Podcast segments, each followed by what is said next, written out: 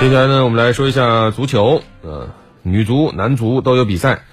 一个输了，一个赢了，赢了当然是女足了。在刚刚结束的二零二二年东亚杯女足的首场较量中，中国女足二比零比分顺利击败中国台北队，取得了开门红。此战。武汉车谷江大女足队长姚伟首发出战，并在上半时第二十二分钟为中国女足制造了一粒进球。嗯，东亚杯前身为东亚四强赛，该赛事从二零零三年开始，共进行了八届。中国男足曾两夺东亚杯冠军，而中国女足的最好成绩是在二零一零年获得亚军。本次中国女足携新科亚洲杯冠军身份参赛，这也是水庆霞执教中国女足后的第二项国际赛事。尽管赛前水庆霞表示，这次比赛主要任务是练兵，但是呢，从舆论上来看，中国队无疑将是夺冠热门。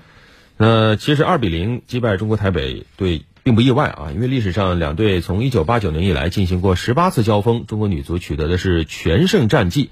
当家球星王霜啊，此战呢一直是坐在替补席上没有出战。不过呢，来自武汉车谷江大女足的姚伟、张灵艳、王小雪、刘艳秋等等啊，在比赛中发挥都相当不错。嗯，而在刚刚结束的二零二二年东亚杯首轮交锋中，中国男足选拔队零比三不敌韩国队，首战告负。本次中国队以年轻球员出征东亚杯，中国足协的目的无疑是着眼未来。但从本场比赛所表现出技能、战术能力来看，中国男足如果想在下届世界杯预选赛中有所作为，可谓任重道远。七月二十四号，中国男足将迎来本届东亚杯的第二个对手——东道主日本男足。